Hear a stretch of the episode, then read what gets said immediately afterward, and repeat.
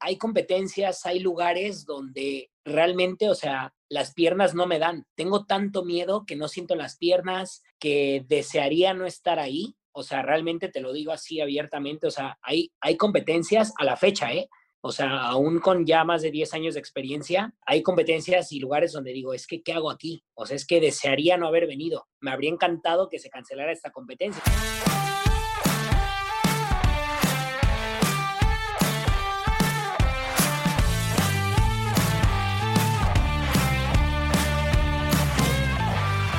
Hola a todos, ¿cómo están? Yo soy Ariel Contreras y estás escuchando Imbatibles, el podcast que busca motivarte mediante las historias y experiencias de aquellos que revolucionan el deporte y con esto lo adoptes como un estilo de vida.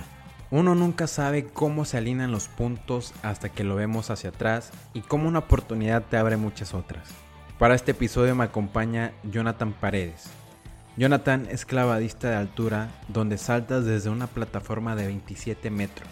Al día de hoy, Jonathan es campeón mundial de Red Bull Cliff Diving, que es la serie mundial de clavados de altura, y cuenta con tres medallas mundiales, y sin duda alguna está en busca de más. Quédate para conocer la historia de Jonathan, el cómo se arriesgó y tomó la oportunidad de seguir sus sueños, cómo la vida lo ha puesto de rodillas una y otra vez, y cómo se ha podido levantar y volver más fuerte que antes. Yo soy Ariel Contreras y esto es Imbatibles.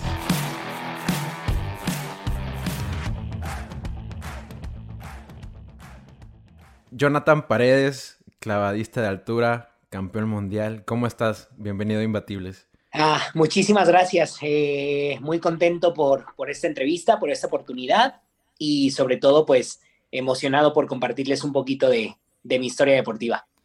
Yo también estoy muy emocionado, Jonathan. Y tu vida de niño eh, básicamente era escuela y lo combinabas con la alberca. Eso era tu vida básicamente de niño. Pero ¿por qué? ¿Quién decidió que estar en los clavados era la mejor opción para ti o empezaste primero en la natación? Sí, a ver, eso fue, eso fue una historia un poco, pues un poco graciosa y como, y como normalmente es el proceso a llegar a clavados, ¿no? O sea, uno no... Hay mucha gente que sí ve clavados en su casa o en su televisión o de un amigo o algo y dice, yo quiero hacer clavados y quiero ese deporte. Pero normalmente cuando empezamos muy pequeños, pues lo normal es que sepas, sepas nadar. Entonces tienes que aprender primero a nadar para poder saltar desde un trampolín. Entonces, eh, yo era demasiado hiperactivo cuando era niño, entonces eh, había que canalizar esa, esa energía de alguna manera. Y entonces mi mamá eh, vivíamos muy cerca de la unidad Cuauhtémoc, entonces eh, pues era básicamente el deportivo donde todo el mundo iba, ¿no? De Naucalpan. O sea, era como que era todo Naucalpan, se reunía ahí en ese, en ese deportivo, que es la del Seguro Social. Entonces, pues comencé ahí mis pininos como nadador.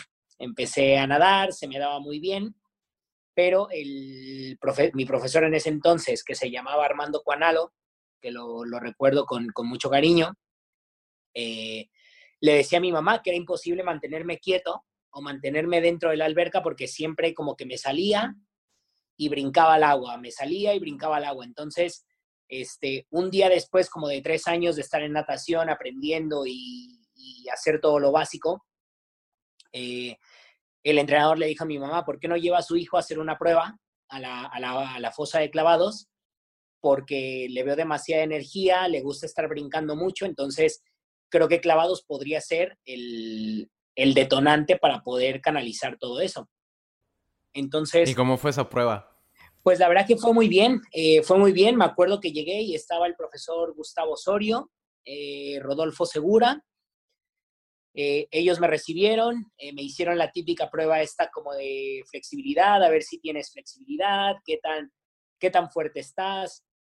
Eh, pues te, checan un poco el cuerpo, tus habilidades. y bueno, finalmente se, me dio la oportunidad, ¿no? Dijeron que sí, que, que podía comenzar al siguiente día. Entonces yo comienzo en clavados a los seis años, seis, siete años aproximadamente y a los nueve años ya tengo mi primera competencia a nivel internacional en un centroamericano en Medellín, Colombia, donde logro ganar eh, medalla de plata en los tres metros y medalla de bronce en, en plataforma. En ese, en ese entonces era un poco combinada, podías saltar de 5, de 7 y si te querías tirar de 10, pues bueno, era como una combinación, ¿no? Eh, contando con la edad y contando pues con, con que esto pasó hace, hace muchos años. Sí, ya hace bastante tiempo. Entonces, Jonathan. Ah, sí, continúa, continúa. Sí, pues, pues esa fue básicamente la transición, ¿no? Esa fue como de pasar de natación a clavados, fue una transición que eh, a mi manera de verlo, pues yo la veía bastante normal, ¿no? Porque era una cosa me llevó a la otra y afortunadamente descubrí que, que era bueno haciendo clavados. Después de ese Panamericano, dijiste un niño de nueve años, dijiste, ¿a esto quiero dedicarme o seguía siendo como algo más lúdico, algo más recreativo para ti?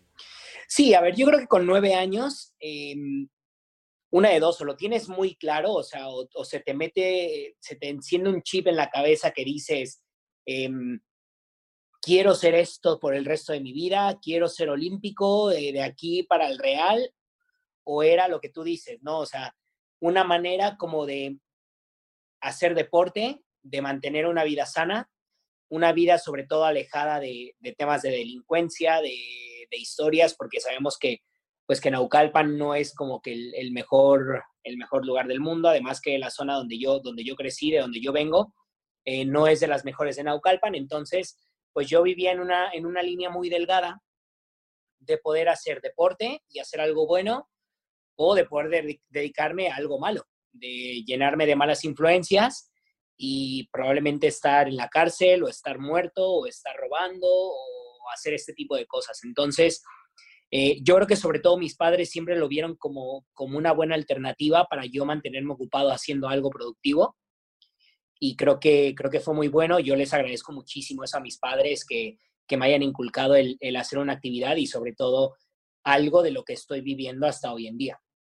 ¿Tus papás también eran deportistas o no? Eh, mi papá fue futbolista durante muchos años, eh, pero también él, la, situación familiar que tenía eh, lo tuvo que alejar de eso, ¿no? Era jugar fútbol o trabajar, entonces él, él tuvo que empezar a trabajar desde muy pequeño y tuvo que dejar el fútbol de un lado, lo dejó como con 16 años, yo creo, y mi mamá no, mi mamá estudió una carrera creo que de, uy, ya ni me acuerdo de qué es, pero, pero sí, mi mamá ha sido ama de casa toda su vida, casi toda su vida, desde que tengo uso de memoria, y pues fue como que soy como que el más deportista de toda, de toda mi familia. Sí, claro, y vaya que, que el deporte se te ha dado muy bien, qué bueno. sí. Jonathan, llegas de los Panamericanos, pasan algunos años y sigues con, los clavados de 3 metros, pero te ven aptitudes para ser un clavadista de plataforma de 10 metros. ¿Qué, pasó ahí? ¿Por qué no, no diste ese salto a la plataforma y decidiste seguir con los 3 metros? Sí, a ver, yo vuelvo, yo vuelvo de, esta competencia, eh, parece que todo va como por buen rumbo. Eh, empiezo como a competir con, los hijos del entrenador que en ese tiempo yo tenía, que en ese tiempo yo tenía, em, pero uno en especial era de mi edad, teníamos exactamente la misma edad. Entonces, eh, yo recuerdo que muchas veces eh, él de repente se iba a Canadá o se iba a Cuba o se iban a Brasil y yo no iba. Entonces, como que claro, con esa edad como que te cuestionas, pero al mismo tiempo te da un poco igual, porque no, no es como algo que, te afecte, en cierto modo. Entonces sí que hubo un punto ya pasando unos años que yo preguntaba como de por qué él sí va y por qué yo no. O sea, porque yo era, yo era mejor, yo tenía mejores aptitudes, yo tenía mejor nivel, pero nunca tenía como que competencias internacionales. O sea, pasó lo de Colombia y como que las competencias internacionales se acabaron para mí y él sí seguía viajando. Entonces, em, eso me empezó a dar como un poco hacia abajo.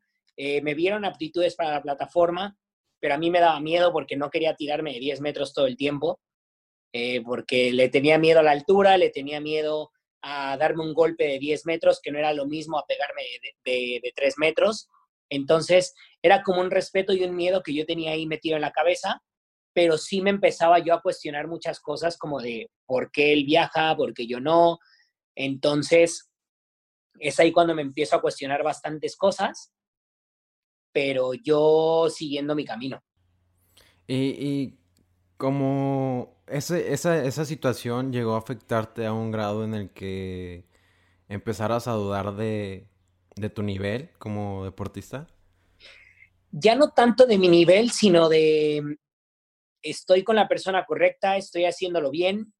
Eh, ¿Qué tengo que hacer para continuar? O sea, si yo me quiero, si yo quiero seguir más o subir otro escalón, eh, yo no sabía si realmente estaba con las personas adecuadas.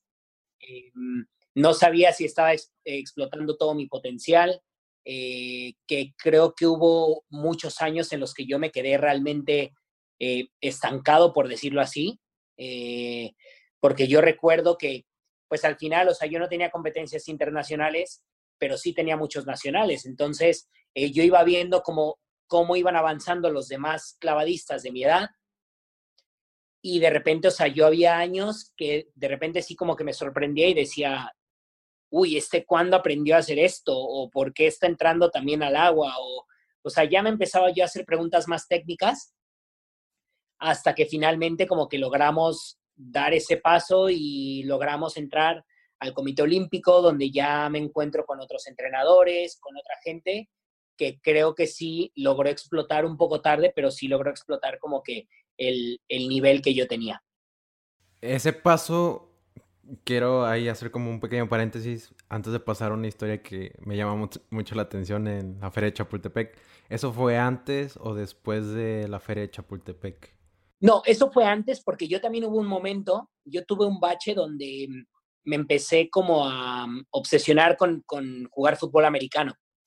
Entonces... Ah, ¿cómo está eso? Decido hacer, eh, me cansé de clavados, me cansé como de siempre lo mismo, no viajo, no hago esto, no hago lo otro.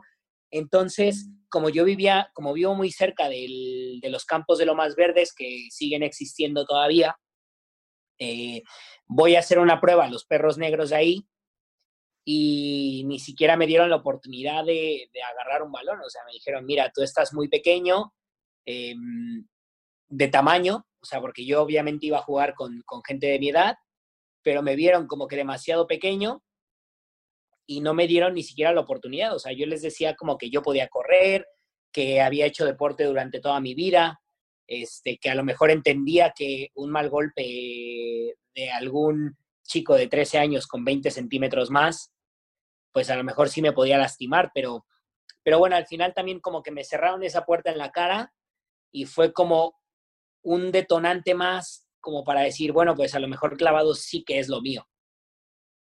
Entonces, ahí ya como que es cuando yo como, como que entre mis amigos y yo queremos como que agarrar otro camino.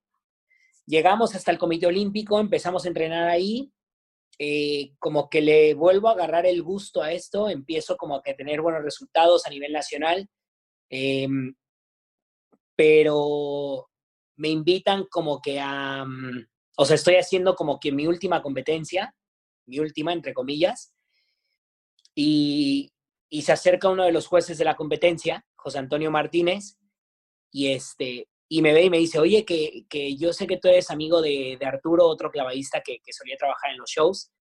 Este, yo sé que Arturo, que eres amigo de Arturo, que, mm, que me ha hablado mucho de ti, y pues no lo sé, dice, quería saber si querías venir a trabajar a, un show. Tengo un show de, clavados en la feria de Chapultepec los fines de semana y estoy como que buscando más clavadistas para que puedan venir a trabajar porque hay otra temporada que hacemos en Colombia en, el, en el verano y en el invierno. Entonces como que viajaba un equipo a Colombia y el otro se quedaba en México. Entonces, eh, al final él como que siempre tenía a su, a su Dream Team y luego dejaba como que a las reservas aquí en México, cuidando el show en México. Entonces, eh, yo le dije que sí, porque sonaba como la ecuación perfecta, deporte, trabajo, dinero, eh, y con 15, 16 años más o menos. Entonces, pues acepto la invitación, me acerco ese fin de semana a ver el show y caigo enamorado, caigo enamorado de, lo que se vivía ahí. ¿Por qué? ¿Por qué te, gustó tanto el, show? O sea, me, me, enamoré del show porque al final yo veía que los clavadistas que estaban ahí trabajando en ese momento se estaban divirtiendo mucho, estaban haciendo deporte, o sea, era un trabajo sano al final de cuentas. Eh, tenían un sueldo, cosa que yo no tenía como deportista. Y, y, me seguía como que manteniendo en el núcleo ese deportivo, pero ahora ya un poquito más profesional. Entonces, y cuando yo veía a la gente que se divertía, que gritaban, que se emocionaban, que les aplaudían, eh, creo que al final fue como que lo que más me enamoró y, y me demostró que, el, que, el, deporte puede ser apreciado de, de, muchísimas maneras. Sí, claro.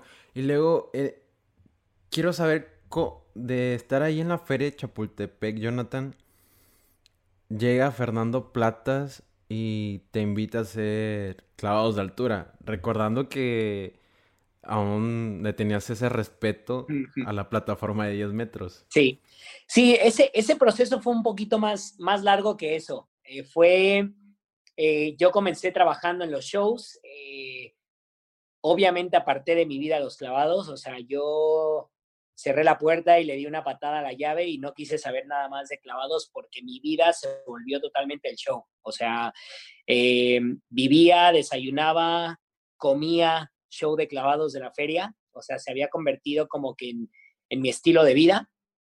Entonces, ¿cuál era la siguiente meta? Que yo al ser mayor de edad podía empezar a viajar a Colombia y trabajar, porque tú no puedes trabajar en otro país siendo menor de edad. Entonces, como que se convirtió en una meta a corto plazo eh, ser integrante del Dream Team que se iba a trabajar a Colombia. Entonces, eh, yo recuerdo muchísimo que, mi mejor amigo, eh, él me lleva tres o cuatro años de diferencia, no me acuerdo. Y él comenzó también conmigo con lo de los shows y él tuvo la oportunidad de ir antes a Colombia que yo. Entonces, me acuerdo que en ese momento yo le tenía muchísima envidia porque él como que ya había podido ir por tener la mayoría de edad. Entonces, finalmente cuando yo cumplo 18 años eh, y por el buen nivel que tengo yo en clavados, pues obviamente José Antonio Martínez, que era, que era el jefe del, del show, este, cuando logro tener ya la mayoría de edad, me hace la invitación para irme a Colombia y yo no cabía en el mundo. O sea, yo estaba ilusionadísimo, contentísimo, porque finalmente el sueño que yo había tenido durante un par de años se había hecho realidad. Me iba a trabajar a Colombia, iba a trabajar en otro parque de diversiones.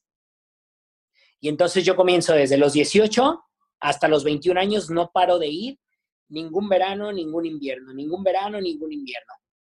Voy casi cinco años seguidos a trabajar a Colombia y entre ese tiempo que estábamos nosotros viajando a Colombia, eh, Fernando Plata se mostró interesado en hacer competencias de clavados de altura, que en ese momento, estoy hablando de 2009 y 2010, ya existía el serial de Red Bull Cliff Diving. O sea, ya, ya había un, equipo de, de, clavadistas de altura, que eran como en ese momento, que eran las leyendas del deporte, que ya hacían una serie mundial con Red Bull. Entonces, Fernando Platas ve algo positivo en eso. Eh, tenemos la quebrada de Acapulco, que es el, referente de, clavados de altura en el mundo. Y tenemos el Cañón del Sumidero en Chiapas, que de repente apareció una plataforma ahí perfecta para que hubiera mujeres y hombres en esta competencia. Entonces, pues eh, Fernando Platas tenía muy buena conexión con mi jefe, porque mi jefe era, sabía mucho del tema de clavados de altura, ya conocía a ciertos clavadistas que participaban en Red Bull entonces, pues un buen peldaño que hizo conexión con Fernando fue José Antonio para poder conseguir que esa competencia se hiciera realidad. Entonces, ¿qué pasó? Que en 2009 hay Real Diving, en 2010 hay Real Diving y en 2011 hay Real Diving. 2009 y 2010 em, nos ofrece Fernando un trabajo como de, de logística del evento. a los que trabajamos en los shows nos, nos ofrece un, trabajo un trabajo ahí, ayudando a los clavadistas, eh, llevándoles comida, llevándoles agua, eh, un trabajo de logística en general. O sea, de que si te necesito aquí a las 7 para que me hagas esto, o tienes que ir a la papelería, o sea, era tal cual un trabajo así. Entonces, em, yo tenía un poquito de, no de preferencia, pero sí tenía como que un, un, peldaño más arriba porque se me daba bien medio el inglés en ese momento y entonces a mí me mandaban al aeropuerto por los clavadistas. Me daban una lista y yo me iba por los clavadistas al aeropuerto. Entonces, pues hacíamos de todo un poco. Em, desafortunadamente en 2009 vemos que uno de los clavadistas mexicanos que estuvo invitado em, durante una sesión de entrenamiento cae al agua, sale blanco del agua, sale blanco, amarillo, o sea, tenía eh, todos los colores transparentes que te puedas imaginar, porque sufrió una lesión debajo del agua, se le, se le separó el, el, coxis y entonces el dolor que tenía él era, era insoportable, o sea, no se podía tener en pie, no podía nadar y pues fue como el, el primer accidente grave que, que, yo había presenciado de, de clavados de altura. Entonces, eh, se queda Edubiel por fuera, eh, la competencia va bien y todo, al siguiente año volvemos y vuelve otro clavadista mexicano, eh, Saúl, Saúl Gómez es su nombre. Em, igual en otra sesión de entrenamiento se sube, hace un clavado buenísimo, pero sale del agua, sale gritando que su rodilla, que su rodilla, y pues la rótula se le, habría, se le había desprendido, la rótula la tenía casi en el, en el fémur. Entonces, o sea, Qué impresionante, o sea. Claro, o sea, eran como demasiadas malas señales, ¿me entiendes? O sea, y además eran malas señales de mexicanos, porque, o sea, era como de esta gente, Edubiel y Saúl, que tienen muchísima experiencia ya trabajando en, clavados de altura y haciendo shows por todo el mundo, eh, les está pasando esto. Entonces, que no sé si era una, yo en ese momento lo veía como una maldición y era muy supersticioso y, y decía que a lo mejor era algo a lo que yo nunca me iba a dedicar. Y entonces ahí viene la, parte divertida, ¿no? Que, en 2000, ese mismo año, en 2010, terminó el evento, terminó todo. Yo seguí con mi vida de haciendo shows. Nos vamos en noviembre para Colombia. Estamos allá noviembre, diciembre, enero. Y recuerdo, o sea, es que recuerdo ese momento perfectamente como si, como si lo hubiera vivido ayer. Eh, estábamos mi amigo Erak, mi amigo el Brody, que le decimos el Brody, y yo estábamos en, la casa, en un departamento que era donde vivíamos, y decidimos ir a comer a un centro comercial porque era el único lugar donde teníamos internet. ¿En Colombia? Sí, en Colombia, en Bogotá. Entonces, eh, pues cada quien agarró su computadora, nos fuimos al centro comercial a cenar. Y entonces cuando abrimos, eh, cuando empezamos a, ver nuestras cosas y el Facebook que empezaba a salir en, esos años, este, pues nos llega un, mensaje de, Fernando Platas diciéndonos que Rodolfo, Rodolfo, ¿cómo es? Eh, Adolfo, bueno, Fito, es que yo me acuerdo de él como Fito, que, era, que es otro clavista mexicano que vive en, Inglaterra hace muchísimos años. Eh, que él era uno de los invitados a la competencia del 2011 que ya se estaba programando, pero que no podía porque tenía eh, compromisos deportivos con su club, con su club de clavados, entonces él no podía irse a competir a Acapulco y a Chiapas y dejar a su club en, Inglaterra.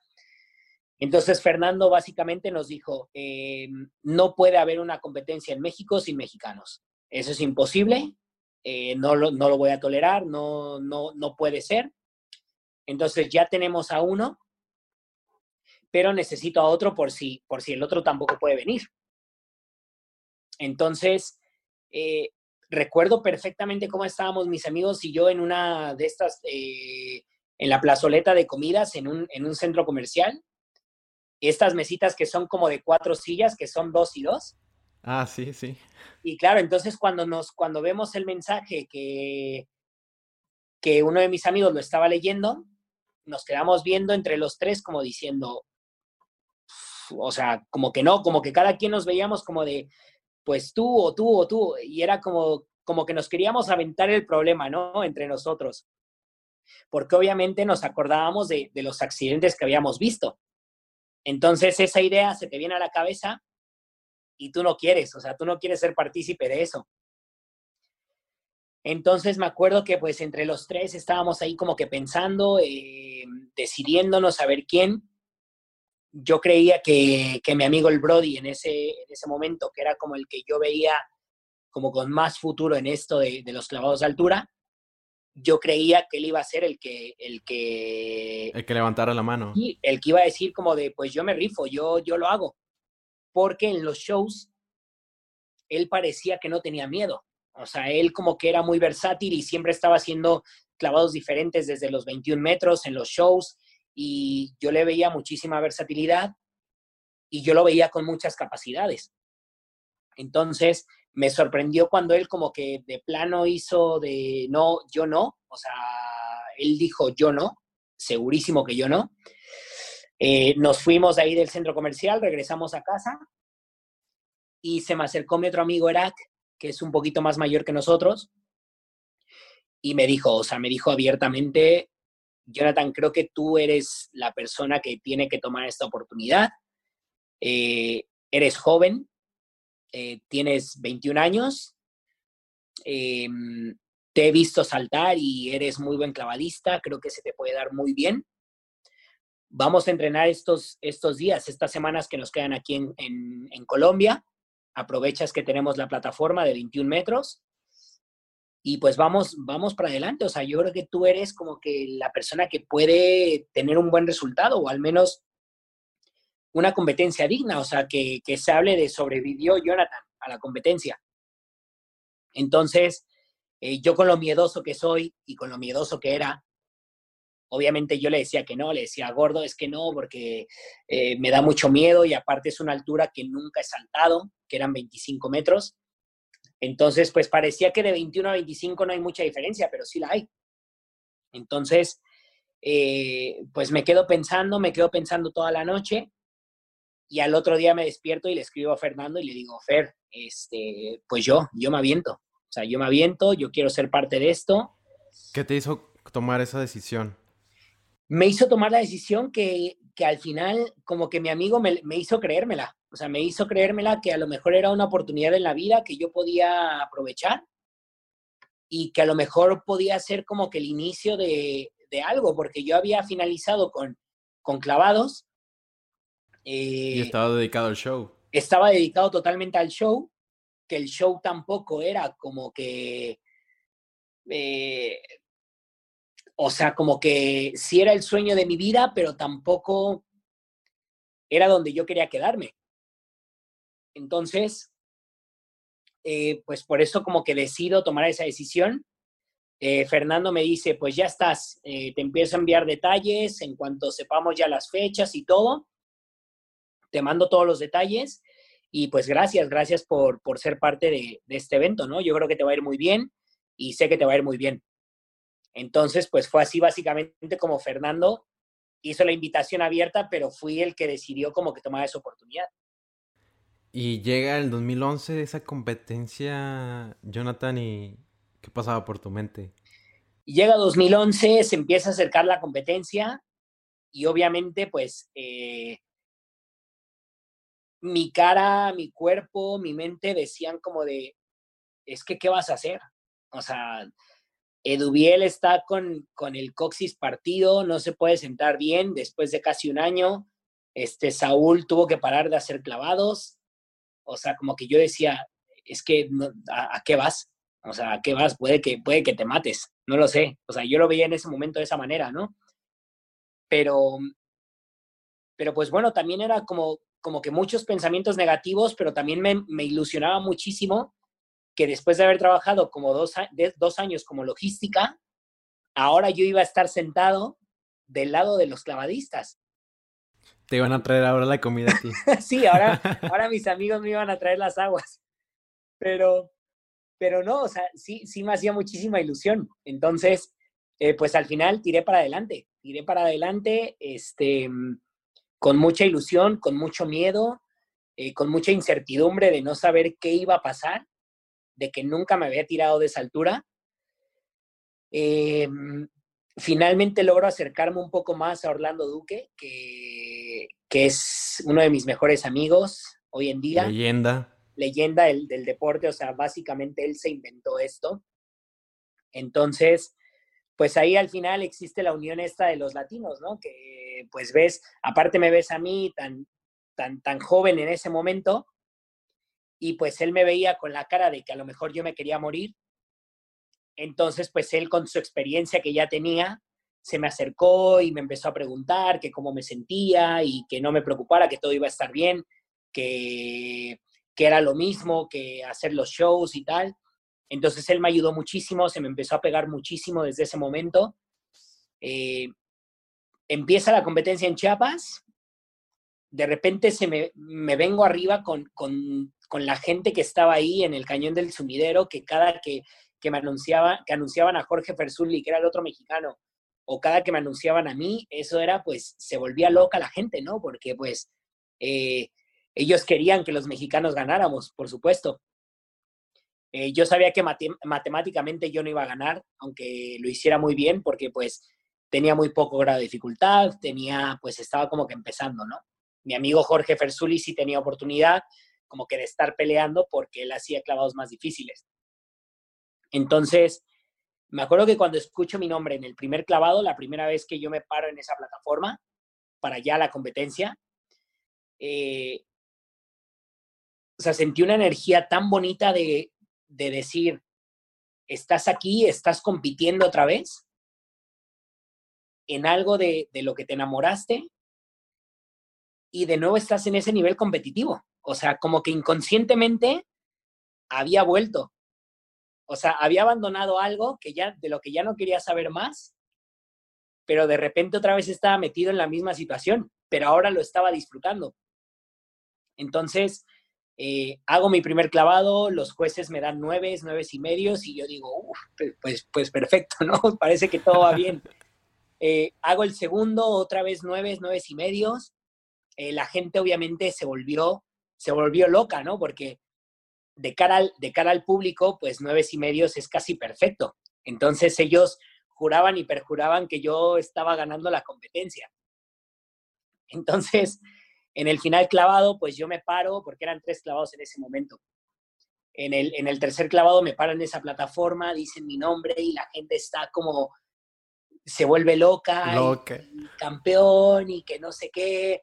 Entonces, o sea, recuerdo haber disfrutado tanto ese momento que hice otro muy buen clavado. Eh, no me alcanzó por las matemáticas, la matemática es pura y dura, no falla. Entonces, pero me quedo quinto, me quedo quinto lugar del mundo en Chiapas, compitiendo contra Orlando, compitiendo contra Gary, compitiendo contra Artem Silchenko, que en ese momento eran los monstruos de ese deporte, o sea, no había nadie más más que ellos. Entonces, pues claro, o sea, yo me voy a la cama esa noche pensando como de, o sea, es que me quedé a dos puestos de, de, de, esta gente.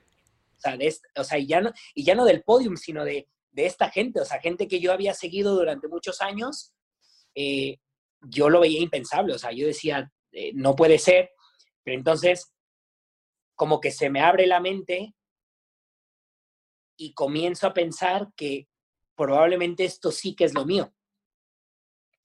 Y pues ya de ahí, pues obviamente eh, se acaba Chiapas, nos vamos todos en autobús a Acapulco. Bueno, agarramos un avión de Chiapas a Ciudad de México, en Ciudad de México nos subimos a un autobús a Acapulco, pasamos otra semana ahí, competimos en la quebrada, otra super experiencia, me fue también súper bien, quedó sexto, sexto en la quebrada. Em, y pues entonces como que comienza todo ahí, ¿no? Como, como que comienza el camino. Eh, me despido de Orlando y de la, de la demás gente porque ellos justamente después de Acapulco viajaban a la primera competencia de la Serie Mundial, que era en Rapanui, en la isla de Pascuas, en Chile. Entonces, pues yo me despido de ellos como de si hubiera sido la última vez que yo los iba a ver, porque yo ya en mi mente... Ya, ya fue todo. O sea, yo ya había terminado. Eh, si Fernando decidía hacer otra competencia el siguiente año, pues yo sabía que yo tenía mi lugar porque ya me lo había ganado. Entonces, pues me despido de todos. Ellos se van a Chile, yo me regreso a Naucalpan. eh, todo el mundo contento. Eh, sigo la competencia de Chile, les va súper bien a todos, gana Orlando. me llama después de eso y me dice, Parce, que me fue súper bien en Chile, disfruté muchísimo, estoy muy contento, este año va a ser mi año y que lo voy a disfrutar al máximo. Entonces, pues yo recuerdo sus palabras y, recuerdo que me dijo, pues eh, la siguiente competencia es en Yucatán, en, en Chichén. Este, pues a ver si logro que Red Bull te pague el viaje, Red Bull México, y pues aunque sea para que vayas a vernos, porque ese evento se pone muy bien y que el lugar está padrísimo. Y yo le dije, ah, pues bueno, o sea, otra cosa como que me hacía ilusión, ¿no? Como que a lo mejor Orlando conseguía que Red Bull me pagara un billete a, Cancún o a Yucatán para yo poder ir a, a ver la competencia en Iquil pues yo me quedo con eso. Yo me quedo con eso grabado, que a lo mejor Orlando me iba a conseguir un boleto de avión para ir a ver la competencia. Y tu vida como si nada, todo normal. yo como si nada, yo seguí yendo a los shows, a la feria de Chapultepec. Y entonces de repente un día llego a la feria de Chapultepec, eh, llega mi jefe José Antonio Martínez y venía hablando por teléfono y me dice, Jonathan, ven, ven un momento. Digo, sí. Me dice, mira, acabo de hablar con, con Ignacio Ibarra, que es el, el Athletic Manager de Red Bull México. Eh, me llamó porque mm, me preguntó por ti. Este, parece ser que Orlando dio referencias tuyas. Ahí ya fue cuando yo dije, este güey no me estaba choreando. Él, al menos hizo algún contacto y habló de Jonathan en Red Bull. Entonces, eh, que, le, que les habló bien de ti, que, que mm, pues quieren saber si quieres ir a la competencia de Red Bull Cliff Diving en Yucatán. Y yo como me había quedado con la idea de que, pues sí, me van a invitar a verlos, pues le dije, obviamente... que iba como aficionado. Claro, o sea, le dije, pues sí, me encantaría. Me dice, bueno, Nacho te va a llamar después, este, pero pues me pidió que yo lo hablara contigo primero. Y le dije, sí. Entonces ya como a los 20 minutos me llama, me llama, me llama Nacho. Hola, Jonathan Ignacio Ibarra de Red Bull México. Mira que hemos estado hablando con Orlando este, es muy buen amigo de nosotros, es este, atleta de, Red Bull y pues nos ha, nos ha hablado muy bien de ti. Entonces, pues la verdad que hemos estado pensando mucho y ya tenemos a Jorge Fersuli que, era, que iba a ser como que la estrella en, en Yucatán. O sea, todo el tema de medios de comunicación estaba basado en él. O sea, porque era el mexicano compitiendo en México. Entonces, eso era como que la bomba. Y me dicen, ya tenemos a Jorge, pero Orlando nos ha hablado tan bien de ti que queríamos saber si tenías tiempo para acompañarnos el, ese fin de semana de la competencia. Y yo, ah, pues sí, me encantaría, muchas gracias. Dice, no, pero es que queremos que compitas. O sea, queremos que seas un wild card de la competencia y vas a comenzar a hacer un ranking mundial. O sea, y yo, ah, eh, sí, pues sí, obviamente, sí, muchas gracias. pues ya cuelgo el teléfono, le digo a, mi jefe que, que, sí, que Ignacio efectivamente me había invitado a, Yucatán, pero a competir, no a ver la competencia. Entonces, eh, pues Toño me dice, pues habrá que entrenar, habrá que entrenar, dice, tenemos como tres semanas para que eso pase, este, entonces vamos a echarle ganas, vamos a, a intentar sacar un clavado nuevo. Si no se puede, pues vamos con lo que tú ya tienes. Me dije, sí, perfecto. Entonces empezamos a entrenar en la feria, este, llegó el momento, llego a Yucatán, eh, un evento de Red Bull que yo solamente lo veía por televisión o por, internet. Y de repente me encuentro ahí con toda esta gente, con toda esta gente, eh, con mucha gente de la televisión, con muchos medios de comunicación que, que pues también, o sea, yo, yo los veía por televisión, pero jamás me imaginé que fuera tan mediático, o sea, no, me, no llegué a dimensionar que Red Bull pudiera ser un evento tan grande. Entonces, este, pues llego ahí, empiezo a disfrutar todo, cada momento, cada, cada segundo. Me acuerdo que, que mm, entré a mi habitación y era como que nos habían dejado regalos, cosa que les hacían en todas las competencias, pero pues para mí era como algo nuevo, ¿no? Entonces yo estaba como súper ilusionado, este, y todo fue, todo fue un sueño, o sea, todo fue un sueño, yo estaba viviendo un sueño en ese momento, eh, hago la competencia, me va muy bien, quedo en séptimo lugar. Este, pero entonces ya como que ya no solamente era Orlando y Red Bull México hablando de mí, o sea, ya era como que el equipo de Red Bull Cliff Diving era como de quién es este niño. O sea, tenemos que invitarlo a otra competencia porque lo ha hecho muy bien. Entonces, eh, Niki Stajkovic, que en paz descanse, que es, era un austriaco que fue también olímpico, fue un gran clavadista, gran deportista de, Austria, eh, él en ese momento era el director de deportes. Y entonces él se me acercó, me dijo, Jonathan, eh, quiero felicitarte, quiero decirte que lo has hecho muy bien.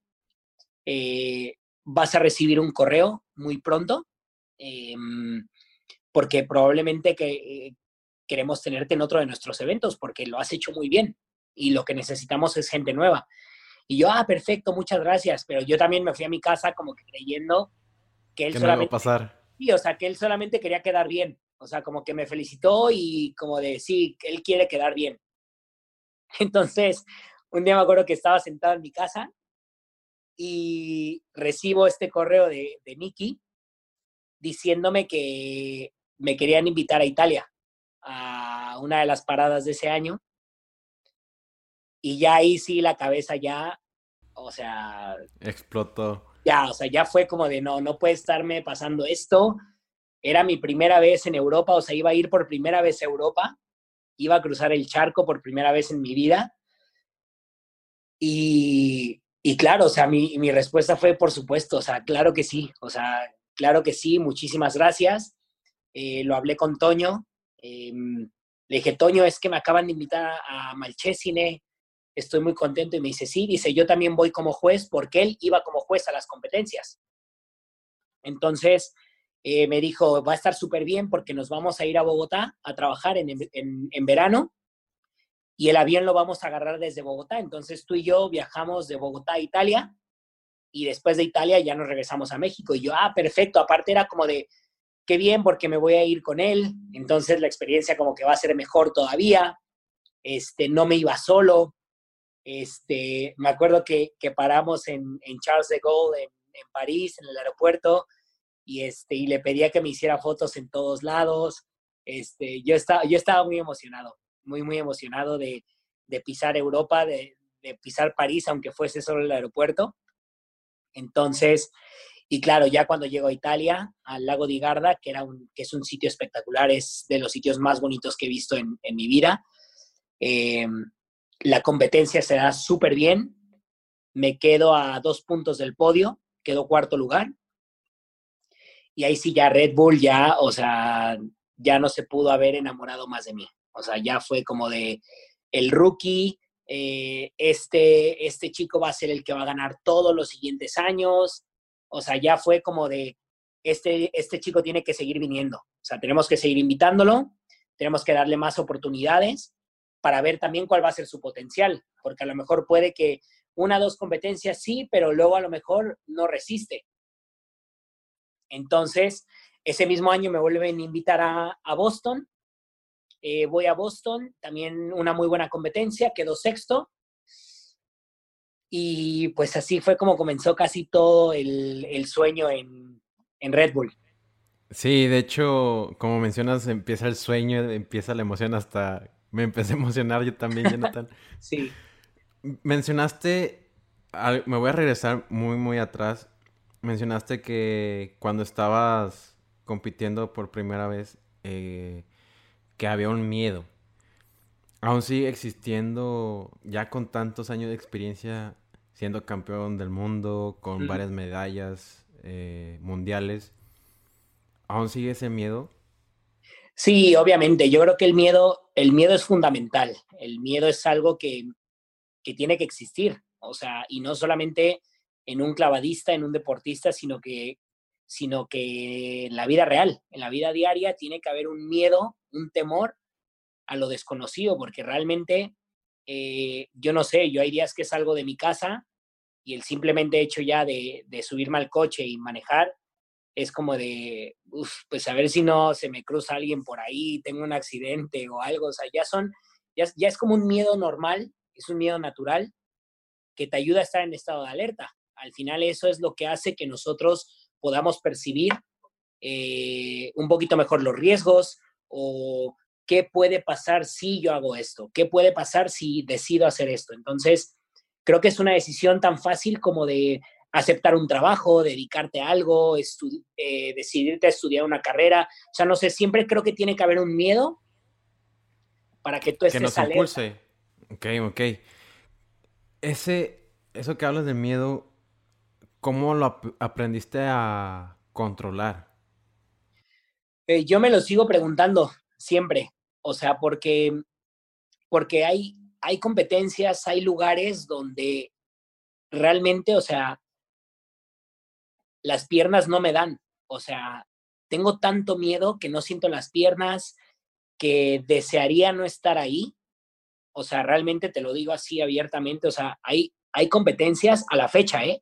O sea, aún con ya más de 10 años de experiencia, o sea, hay competencias y lugares donde digo, es que, ¿qué hago aquí? O sea, es que desearía no haber venido. Me habría encantado que se cancelara esta competencia, o sea, porque son lugares que me imponen muchísimo más que los otros y también a eso agrégale que pues afortunadamente casi todos los años estoy peleando por, por, por ser campeón del mundo. Entonces eso ya le agrega un plus, porque cuando yo empecé con 21 años, yo no estaba peleando por ser campeón del mundo. No, era diversión. Yo estaba disfrutando, o sea, era un momento en mi vida que yo disfruté tanto, o sea, que ni el cuerpo me dolía. Entonces, ahora aquí ya, a través de los años, o sea, es como que todos los días me despierto con, con diarrea, con dolor de estómago, porque ya es un miedo tan, tan vivo, o sea, que arde tanto dentro de mí, que no, no sé cómo soy capaz de controlarlo. O sea, yo creo que hay un momento en la plataforma, cuando ya estoy compitiendo, que es un momento de bloqueo mental, o sea, que ni yo sé cómo lo hago. Wow. No, ya, de hecho, vi un video tuyo eh, en una competencia, no recuerdo era, pero creo que era en Bilbao, que hacía mucho viento. Mm. Y te asomas en la plataforma y te regresas, vuelves otra vez y te vuelves a regresar y ya al momento de la verdad lo, haces el clavado como si nada. Eso se me hace muy, muy sorprendente porque a mí también me da mucho miedo las alturas. Sí, o sea, es, es un punto en el que, o sea, tú ya vas con tu mente enfocada en eso, ¿no? O sea, voy a la plataforma, voy caminando, me voy a parar en la punta y me voy a tirar. Pero de repente viene el viento, de repente viene la lluvia o de repente viene alguien que gritó en la calle, entonces esas son cosas que no tenías contempladas. O sea, tu cabeza ya estaba concentrada al 100%, pero de repente llega algo que no tenías en tu plan. Entonces es como de hacer un reinicio, es como reiniciar la computadora, es como de, bueno, vamos a volver atrás reinicio, hago todo mi procedimiento, que yo normalmente lo que hago, habrás visto ya en los videos que yo suelo agarrarme como mi, mi, mi rosario este que tengo aquí en la mano, este, le doy una vuelta, eh, me persino, eh, pido que me vaya bien y entonces yo ya enfoco. Entonces ya una vez, una vez como que te desvías un poquito de ese proceso, ya te pones a pensar de, uy, a ver si me va bien o a ver si me va mal. Este, son cosas y supersticiones que al final eh, vas controlando. O sea, la experiencia es verdad que te, que te ayuda muchísimo, pero se controla, nunca se supera. Sí, mm. concuerdo con eso. Jonathan, pasándome algunas cositas, gracias a Red Bull Cliff Diving, la FINA pone atención mm. en ustedes, se se hace una competencia mundial eh, organizada por la FINA, eh, llega el primer mundial en Barcelona, ganas una medalla de bronce, 2015 el siguiente mundial, ganas una medalla de plata, pero ya fue hasta el 2017 en Chile que te quedas campeón de Red Bull Cliff Diving. ¿Qué tanto te costó cumplir ese sueño? Sí, ese, ese proceso fue, fue bastante, voy a resumirlo un poco porque ese proceso también fue un poco jodido. O sea, fue, ahí entran todas las etapas por las que yo creo que pasa uno como deportista y en la vida real y en todos lados. Yo me vuelvo el rookie del año en 2011 y era como de Jonathan Paredes es el futuro de este deporte.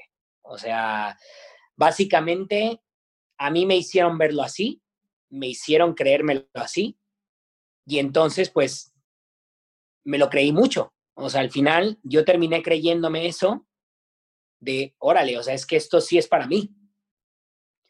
En 2012 se hace el selectivo para los que querían entrar a la Serie Mundial de Red Bull. Obviamente tengo que, obviamente tengo que competirlo, tengo que hacerlo, porque ya, ya había cinco precalificados y estaban buscando a los otros cinco que completaran ese grupo de 10 personas. Entonces, pues claro, en mi mente, con 21 años, con un poco de arrogancia, dices, puta, quedé cuarto en Italia, quedé sexto en Boston, quedé séptimo en Yucatán, compitiendo contra los mismos. O sea, matemáticamente no puede fallar nada. O sea, yo voy a ir a ese clasificatorio en el 2012 en Australia y, mejor dicho, los voy a fundir, los voy a fulminar. ¿Sabes? Entonces, ese era mi, no tan arrogante tal vez, pero en mi cabeza era como yo lo veía. Entonces, ¿qué pasa? Que 2011 em, termino, como que empiezo a entrenar, empiezo como que sí, a dedicarle tiempo para el selectivo, qué padre, seguir el selectivo. Eh, de repente em, empiezo a tener problemas por ahí con alguien de mi casa que me hacen que me desvíe un poco porque eh, estaba en riesgo eh, mi mamá que tenía un problema ahí con una vecina, entonces eso hace a mí como que, como que me esté comiendo la cabeza por otro lado, porque obviamente yo no quería que mi mamá estuviera mal, este, dejo, dejo de ir a entrenar porque yo quería quedarme en la casa y cuidarla, este, no lo sé, o sea, como que surgen de repente muchos problemas a algo que yo estaba viviendo muy bien. Em, llega la fecha del selectivo, como por arte de magia, ocho meses habían pasado y de repente me tenía que plantar en Australia. Eh, yo no había entrenado bien, no me había cuidado bien, eh, llevaba como cinco kilos encima. Eh, o sea, yo lo veo ahora y lo pienso y, y, el Jonathan de ahora, o sea, se habría sentido muy mal por eso, o sea, muy, muy avergonzado. ¿Sabes? Entonces, llego a Australia, me retiro en el tercer clavado porque no aguantaba la espalda por el sobrepeso que tenía, por los impactos, este, me retiro. De hecho, toda la, mm, toda la propaganda de la competencia, el que aparecía en la foto de la, de la propaganda era yo. O sea, es que a mí ya me ponían como el favorito. Entonces, o sea, me tengo que retirar, se vuelve como una patada horrible en el estómago de, perdiste tu oportunidad, o sea, se acabó. Eh, decido en el 2012 eh, no sé qué iba a hacer de mi vida, termino peleándome también con mi jefe con el que trabajaba en Colombia, eh, me quedo sin ese trabajo, me quedo sin Red Bull, me quedo sin nada. Afortunadamente... Fondo. Sí, o sea, como que toqué fondo, o sea, fue como de, ¿qué, qué voy a hacer de mi vida? Entonces, estando en Australia, hablo con un amigo, un muy buen amigo mío también que es francés, Hassan Muti. En ese tiempo no nos conocíamos mucho, pero como que él me vio eh, en una situación complicada y me dijo, oye, que eh, yo tengo una compañía que hace shows en Europa en los veranos. Este, pues si quieres te pongo en contacto y, puedes ir a trabajar para que trabajes durante cinco meses en Europa. Y yo, ah, perfecto, entonces me voy a Alemania, empiezo a trabajar en Alemania en shows también, en un parque de diversiones. Este, me invita Red Bull solamente a una competencia a Boston. Eh, me va bien porque pues me puso otra vez en forma, este, quedé sexto lugar en Boston, eh, me fue muy bien. Entonces, claro, o sea, ya después de haber regresado de Alemania, regreso a mi casa, me replanteo todo lo que había pasado y dije, no pudiste pasar de haber vivido un sueño, de que Red Bull dijera, este es el rookie, este va a ganar, no pudiste pasar de todo eso a ser un don nadie. O sea, que tuvo que regresar otra vez a los shows cuando pudo haber estado un peldaño más arriba y encima, o sea, que, que fuiste una competencia fuera de forma totalmente. Entonces, eh, me, lo tomo otra vez en serio, empiezo a entrenar. Había otra vez el selectivo en 2013 en Australia. Llego muy bien. eh, doy el resultado que se había esperado el año pasado, eh, gano esa competencia sin, sin, o sea, sin que nadie fuera capaz de alcanzarme. Eh, me califico automáticamente a la Serie Mundial de Red Bull. Ese año se da muy bien. Era, en concreto, era el año en el que Gary, Orlando y Artem estaban, o sea, en su mejor nivel. O sea, era el nivel más alto en el que podían estar los tres. Eh, yo a lo único que aspiraba era poder hacer una buena serie mundial, agarrar experiencia y a lo mejor pelear por un cuarto lugar general. Esa era como mi única aspiración.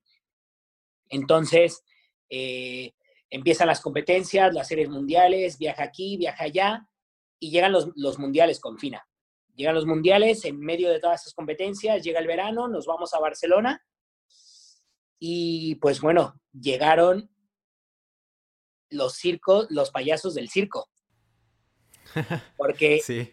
porque, o sea, estábamos con Michael Phelps en natación, estaban los chinos enclavados, que ese momento era como de nadie le ganaba a China. Em, o sea, estábamos con la élite de los deportes acuáticos. O sea, el que fuera mejor en ese deporte estaba ahí. O sea, había mucha gente muy importante.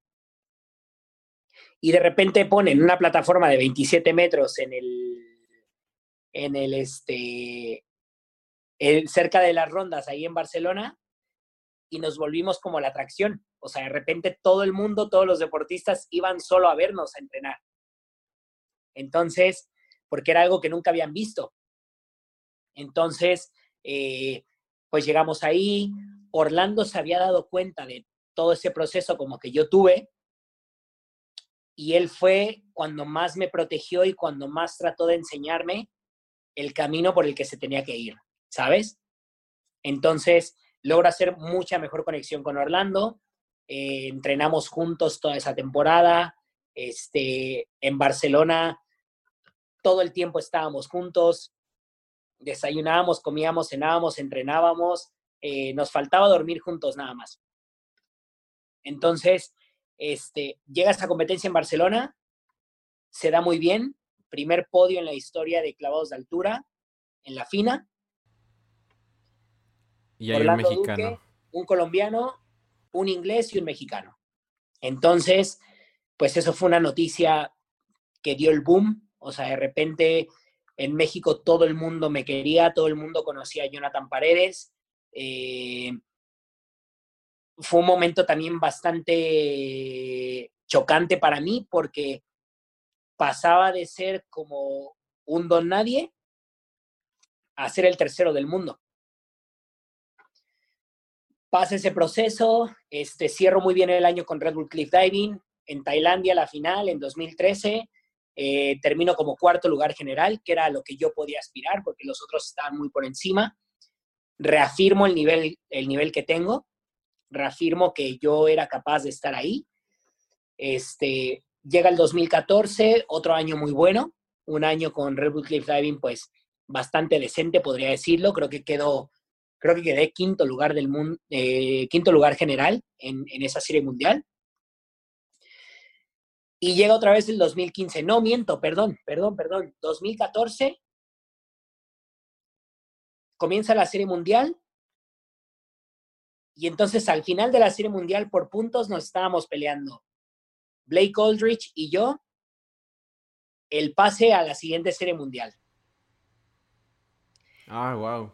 Era era incierto quién, o el pase automático. Claro, al que le fuera mejor en Yucatán, que en ese año la final fue en Yucatán, en 2014, al que le fuera mejor ahí, ganaba el pase automático para el siguiente año.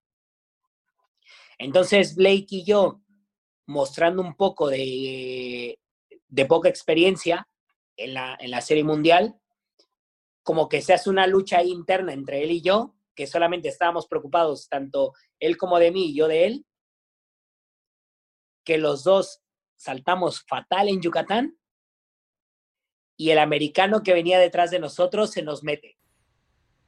No, hombre. Entonces, el inglés y yo nos quedamos por fuera ese año, se mete el americano y otra vez tenía que ganarme mi pase en un clasificatorio en 2015. Obviamente eso fue, eso me dio muchísima depresión en 2014, o sea, de repente fue como de otra vez algo parecido a lo de 2011 y 2012, o sea, era como que en 2013 había logrado lo inimaginable y de repente en 2014, o sea, como que otra vez me quedo por fuera, pero claro, no, no había sido tocando fondo, o sea, había sido pues una falta de experiencia, eh, que era mi segundo año apenas en la Serie Mundial, entonces como que lo estaba, apenas yo lo estaba asimilando todo. Entonces, eh, comienzo a entrenar para el 2015, eh, hago un entrenamiento muy duro en México, llego a Cali, a Cali, Colombia, al selectivo, y pues se repite la misma historia del 2013, ¿no? O sea, un selectivo en el que soy muy superior, en el que gano sin ningún problema. Eh, me llevo casi seis dieces de parte de, los jueces en, general, en la competencia en general. Y pues un año que otra vez comenzaba de muy buena manera. Este, comienza la serie mundial, pa, pa, pa, muy bien, todo muy bien, todo genial. Llegamos a los mundiales de FINA en, en, en Kazán. Y entonces ya yo veía lo de Fina como de, ah, qué padre, vamos a ir a Fina otra vez, pero cuando realmente llegó el momento, yo decía, o sea, si yo vuelvo a ganar una medalla aquí, es que estaría reafirmando que esto no es coincidencia, que el 2013 no fue coincidencia, estaría reafirmando que ganar en el, el selectivo en 2015 tampoco es una casualidad eh, me tiene que ir muy bien. Entonces como que me empiezo a crear una presión de que yo tenía que demostrar en Kazán que me tenía que ir bien, sí o sí. Eh, empezaba como que a presionarme muchísimo, otra vez Orlando eh, trató de calmarme, trató de tranquilizarme, afortunadamente estuvimos muchos días en Kazán, me acuerdo que fueron como 10 días, yo creo. Y pues conforme iban pasando los días, como que me sentía mejor en los entrenamientos, como que dejaba un poco a un lado el tema de demostrarle a la gente que yo sí valía lo que, lo que ellos estaban viendo. Y decido otra vez disfrutar, decido disfrutar la competencia. Además que dentro de todo ese bache, otro paréntesis, habían patrocinado, Red Bull había patrocinado al clavadista americano del que te comentaba antes. Entonces yo tenía como que mucha rabia atravesada por esa situación porque yo creía que iba a ser el siguiente patrocinado por Red Bull. Y no fue así, o sea, no fue así, patrocinaron a otro, entonces era como de que yo también tenía una lucha interna ahí conmigo de demostrarle a Red Bull que yo era mejor que él y que el que se merecía el patrocinio era, era yo y no él. Entonces, o sea, como que, como que muchas cosas pasaban por mi cabeza en ese momento. Eh, también yo creo que es un tema de, edad, que ves un poco las cosas diferentes. Em, y pues bueno, al final llega la competencia, primer día muy bien, me quedo en tercero, solo detrás de, de Gary y de justamente de David Colturi, del americano, porque él tenía mucho grado de dificultad en ese año, entonces yo salté perfecto, pero él saltó bien y por la matemática, pues él estaba por encima mío. Eh, y al segundo día de competencia, o sea, todavía llego más relajado porque ya tenía que hacer clavados que controlaba muy bien. Me sale todo perfecto ese día. Eh, logro la medalla de plata. Eh, la disfruto muchísimo. lloro como nunca. Me acuerdo que llegando al hotel me llamó Antonio Rosique eh, para felicitarme, para hacerme una entrevista en directo. Creo que, creo que estábamos entrando a, no sé si era Hechos o no me acuerdo, no me acuerdo ni en qué programa era, pero yo estaba en directo, una entrevista que, que me emocionó mucho, siendo Antonio Rosique.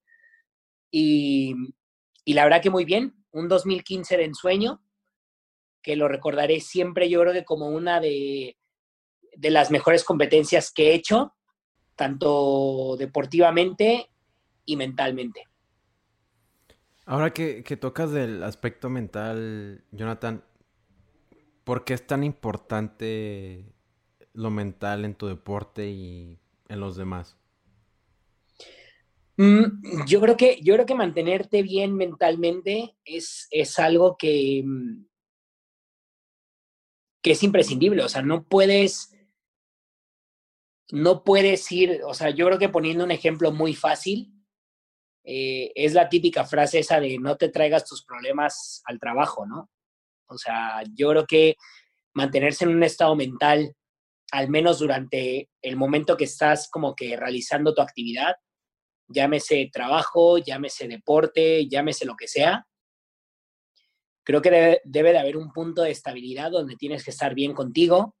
Em, puede que tengas problemas, puede que tengas miedos, pero creo que siempre tiene que haber una parte tuya diciendo como, sí, tengo todos estos problemas encima o tengo todos estos sentimientos encima, pero al final la vida continúa, tengo que seguir y creo que eso hace que, que logres como que mantener una estabilidad que te permita continuar. Sí, claro.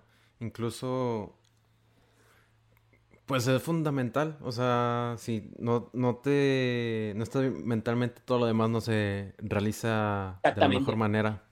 Sí, o sea, porque puedes ser el más fuerte, puedes tener eh, todo el talento del mundo, pero si no es el momento, si no estás alineado en todos los momentos, creo que no pasa. O sea, yo creo que me acuerdo mucho ahora que estamos mencionando esto, eh, hace como dos semanas vi en Twitter eh, Juan, Manuel, Juan Manuel Rotter, que es uno de, los periodistas en, México, con el tema de los Olímpicos y todo, puso un tweet donde preguntó que qué era más importante. Eh, ¿Cómo era ser el mejor del mundo o la gloria olímpica? Y entonces yo le respondí que creo que la gloria olímpica, porque Tú puedes ser el mejor del mundo en muchos aspectos y tal vez en todos. Tanto física y mentalmente puede ser la o el mejor atleta que puede existir en el mundo. Pero si tú te encuentras en una final olímpica y no estás en tu mejor día, es que ya puedes ser el mejor del mundo, pero no la, puede ser que no, no puedas como que contener la presión de ese momento. Y aunque haya sido el mejor del mundo, en todos los aspectos puede haber otro que mentalmente está mejor preparado para ese momento. Entonces creo que para mí sí tendría como que mucho más mérito, como que ya no, ya no lo llames como la gloria olímpica, sino que llegar a ser esa persona a través de como de mantenerte en un estado físico y mental como que totalmente sincronizado. Sí, sin duda alguna. De hecho, hasta me hiciste pensar, me hiciste pensar con esa mención de, ese tweet. Pasando a otras cosas, Jonathan.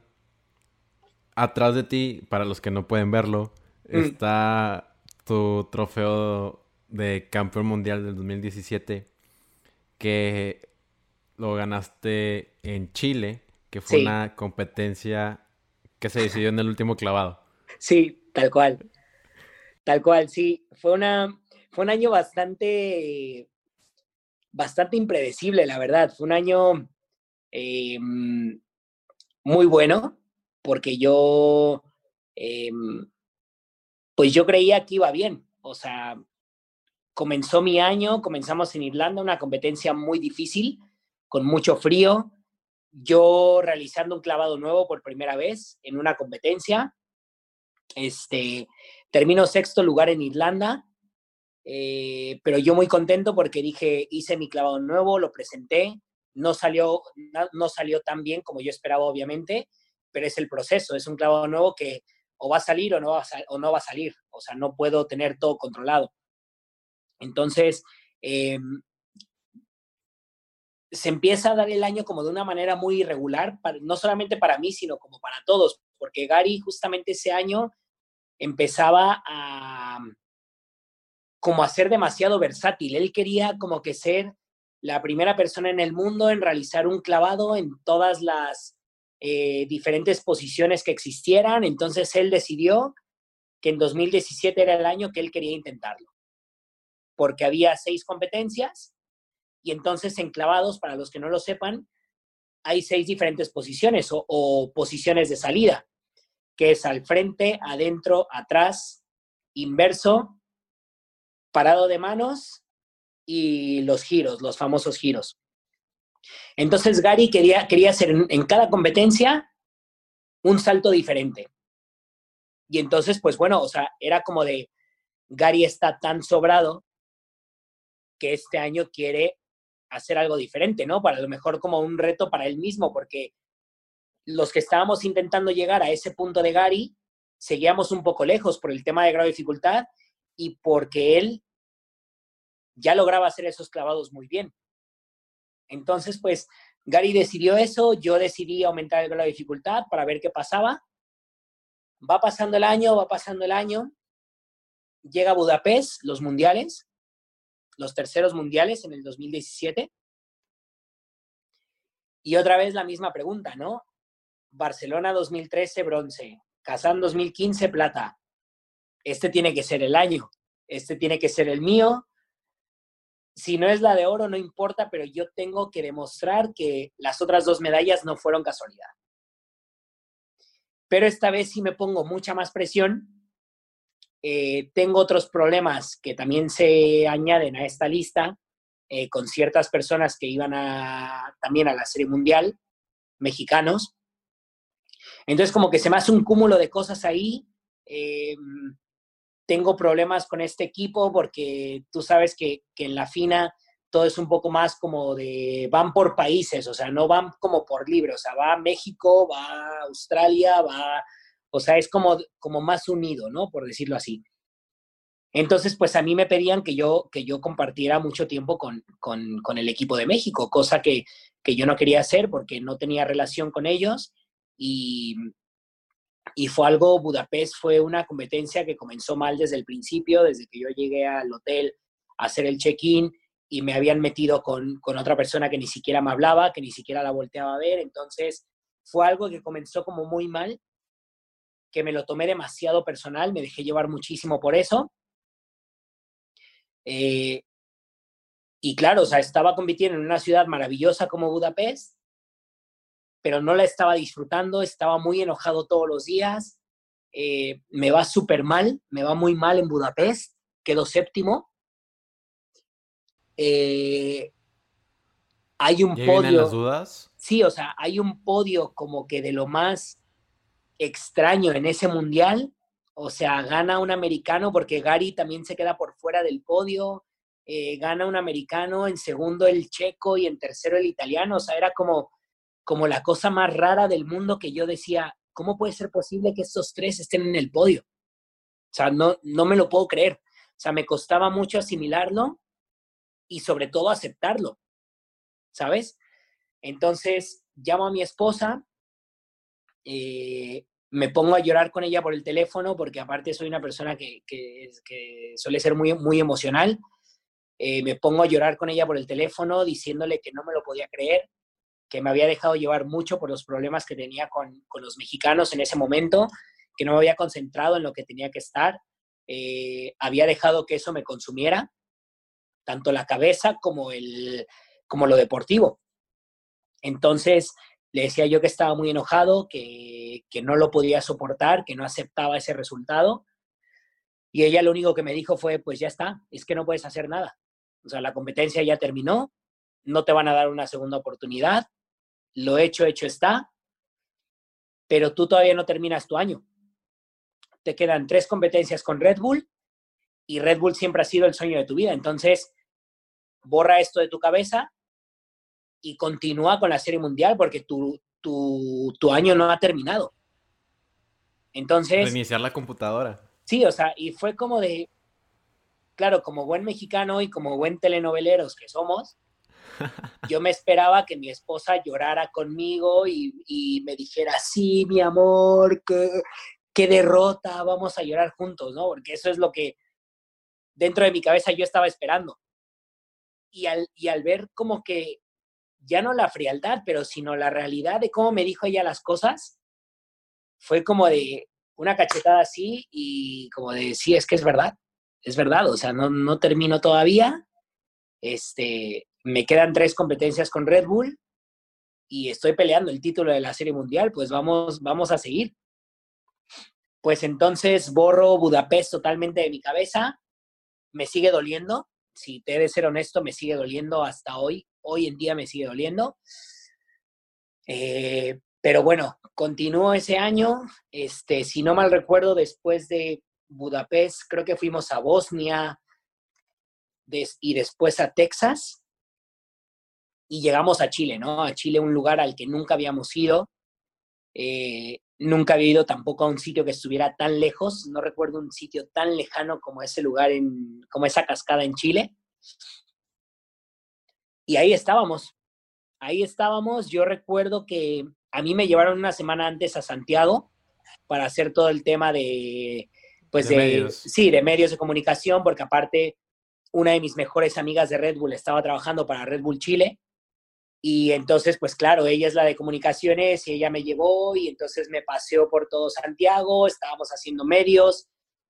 Y claro, en todos los medios de comunicación me preguntaban, bueno, ¿y, qué vas a ganar este año? Y yo, bueno, le dije, mira, yo honestamente he llegado a Chile eh, queriendo terminar con mi segundo lugar, porque, o sea, honestamente tengo un Gary Hunt por delante, que tendría que cometer un error muy grave para que él quedara del octavo puesto al último y yo tengo que ganar la competencia, o sea, porque es la única ecuación posible.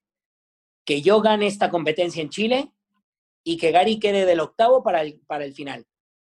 Ah, bueno, pues sí, es que Gary, pues es que es, es que es lo mejor y yo, pues sí, o sea, yo realmente vengo aquí a defender mi segundo lugar porque Gary lo peor que le puede pasar es quedarse fuera del podio, pero jamás un octavo.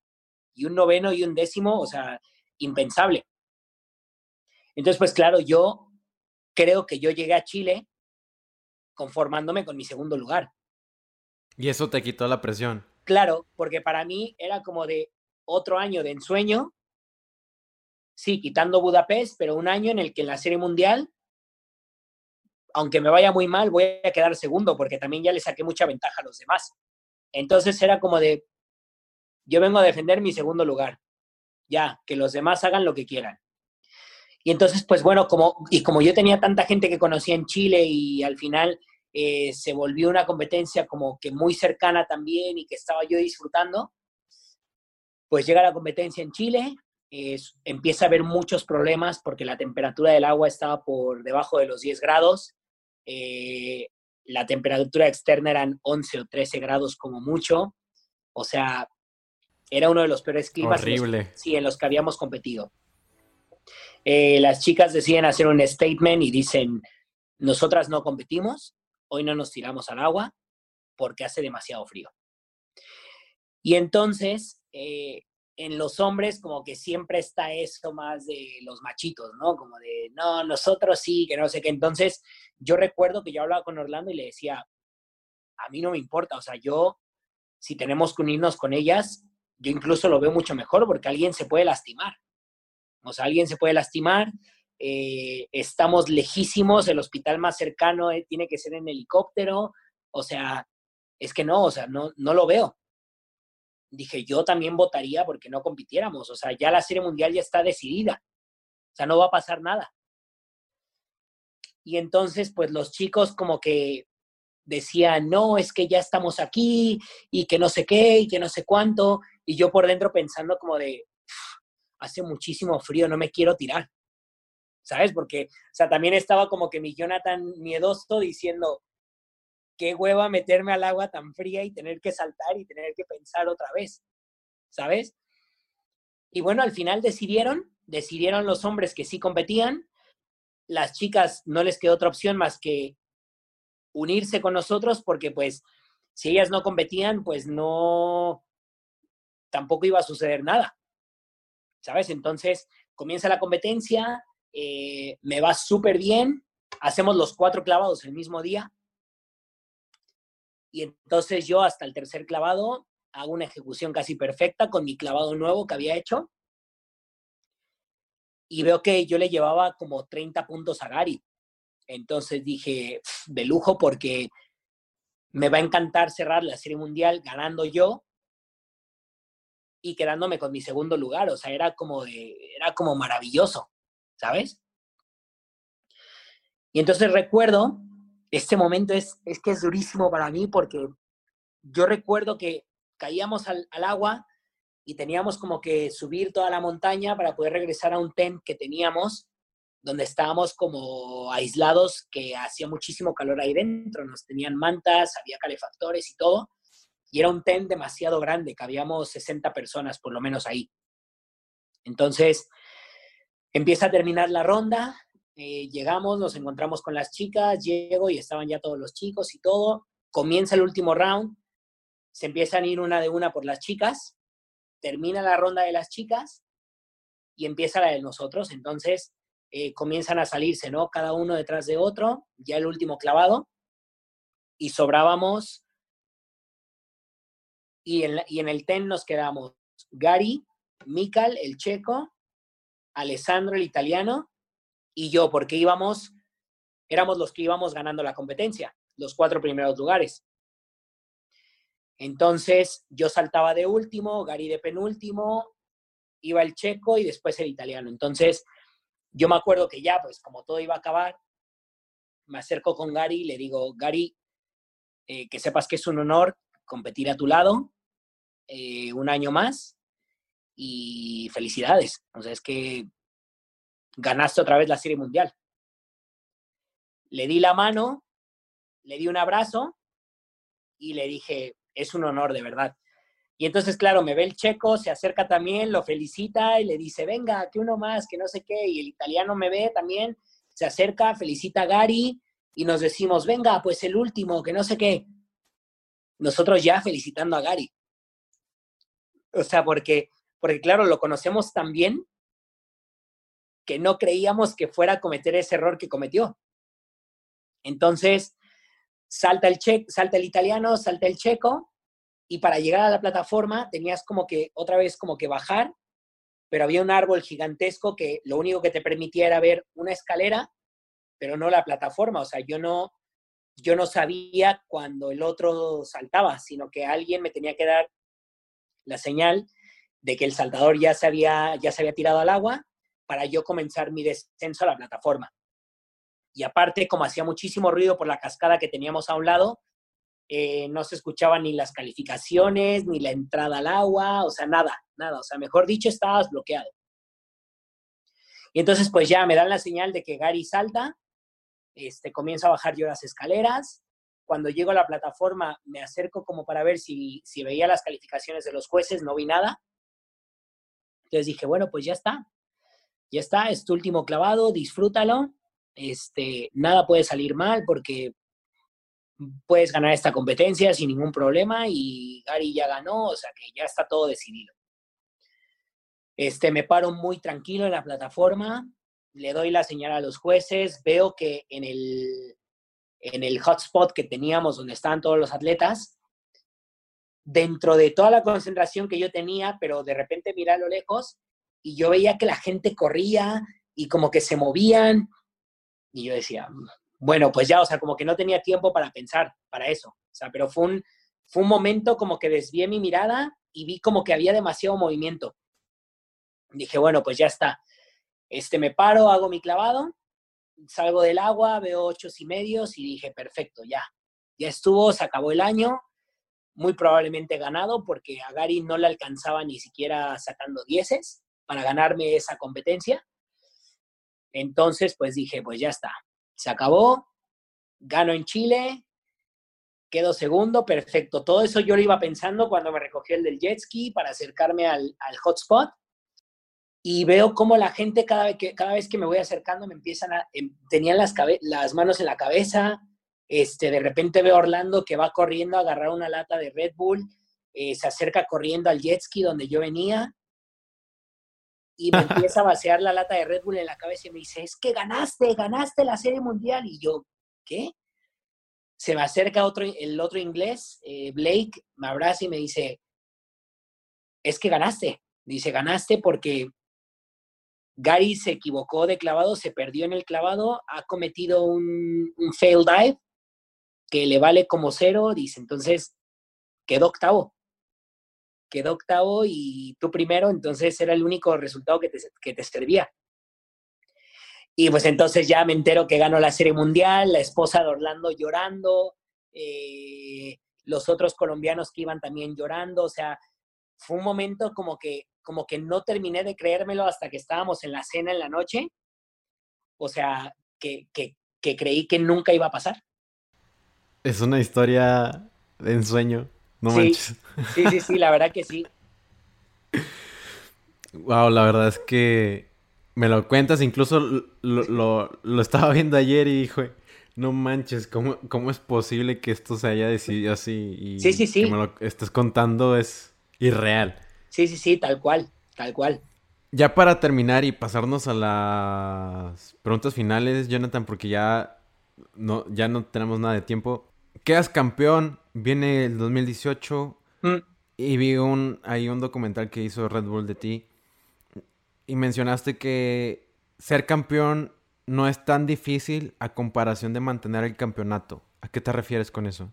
Sí, eh, Chasing the Dream fue el, el, documental que, una miniserie que, que hizo Red Bull, eh, pues como que persiguiendo otra vez ese sueño, ¿no? O sea, era como que ya fuiste campeón 2017, pues habrá que retenerlo, ¿no? En el, en el 2018. Eh, yo no creía en eso, yo creía que, que ser campeón te daba como, mm, como un poder extra de confianza, ¿sabes? Como de, ya soy el campeón, entonces, pues como que en teoría todo debería de ir funcionando un poquito mejor, porque pues ya alcancé el, el top de mi carrera, que era lo que quería, pero entonces comencé a ver que era más difícil de lo que creía, o sea, porque era como de, yo creía que no iba a sentir esa presión, pero cada competencia que iba pasando a lo largo del año, era como de, uy, o sea, como que, como que, era una, presión que nunca había sentido, ¿sabes? O sea, era como de, como de querer demostrarle algo a la gente, como de quererme demostrar algo a mí. Eh, aparte, era el primer año que Red Bull me patrocinaba ya, entonces era como que el peso de la gorra, el peso de ser campeón, eh, como que de repente se me vinieron muchas cosas encima y, y fue difícil, o sea, fue un, fue un, año complicado en el que, en el que tuve muy buenos resultados, eh, pero en el que también tuve otros que, que, dije, no entiendo qué pasó, o sea, no, no lograría entender qué fue lo que, lo que me pasó aquí, pero definitivamente fue un año que, que disfruté y, y que sufrí también muchísimo. Sí, o sea, creo que uno siempre aspira a ser campeón y mm. ser el mejor en todo lo que hace, pero mantenerte ahí es lo más complicado y sí. pues ah, yo que me gusta mucho el fútbol, lo, pongo esa comparación, por ejemplo, Cristiano Ronaldo, Messi, que mm. mantienen un nivel sobresaliente. Sí, sí, sí, tal cual. Jonathan, ya en las preguntas finales son más concretas y te puedes tardar lo que gustes. ¿Hay alguna película, libro, documental que haya cambiado tu manera de ver las cosas? Um, me gusta muchísimo Duelo de Titanes de Denzel Washington, ya un poco, un poco antigua. Este, me gusta mucho, es una película que, que, me motiva muchísimo por el tema deportivo y también por el, por el otro tema, ¿no? La situación de, del racismo en el deporte y que existía y que sigue existiendo, porque es una tristeza que siga, que sigue existiendo.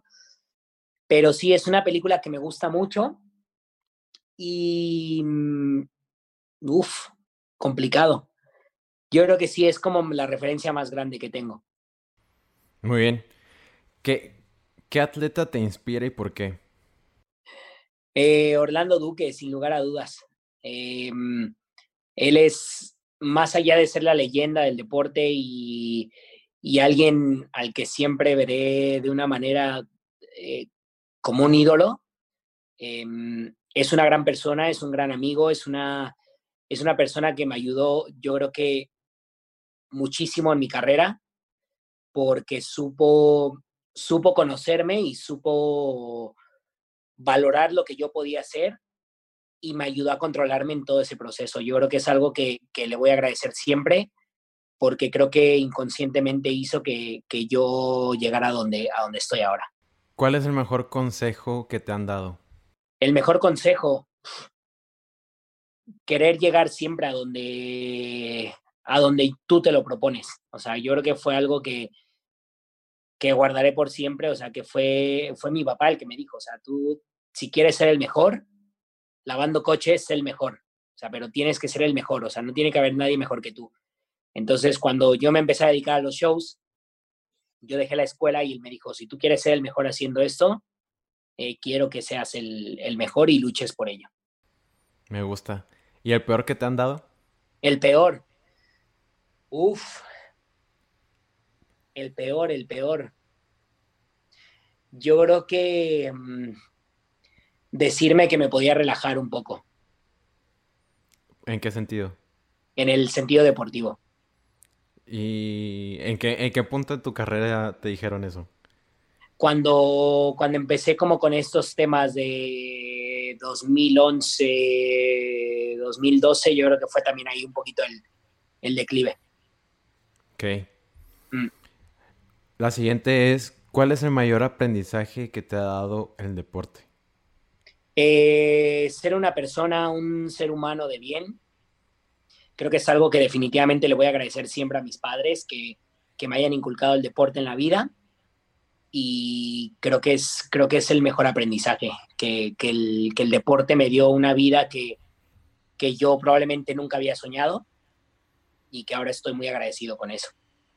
Y ya la última, Jonathan, ¿qué te preguntarías a ti mismo si fueras el host de este podcast? Uf, ¿qué me preguntaría? me diría, me preguntaría que por qué no me he esforzado lo suficiente para, para seguir en la posición en la que estoy. ¿Y la respuesta cuál es? Uf, sería que yo creo que, uf, no lo sé. Es una pregunta muy difícil que me acabo de hacer y que no sé cómo responderla. bueno, creo que es una pregunta muy interna y sí. ya después sabremos cuál es la respuesta. La respuesta. Ojalá.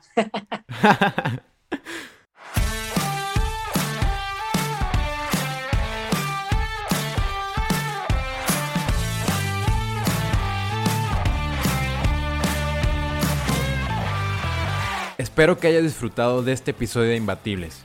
Estamos disponibles en Spotify, Apple Podcasts, YouTube y en las principales plataformas para escuchar podcasts. Si te gustan nuestros episodios, agradeceremos mucho que nos dieras una calificación de 5 estrellas, dejes una reseña y sobre todo que les cuentes a tus amigos cómo suscribirse. Yo soy Ariel Contreras y nos vemos el próximo miércoles con otro episodio imbatible.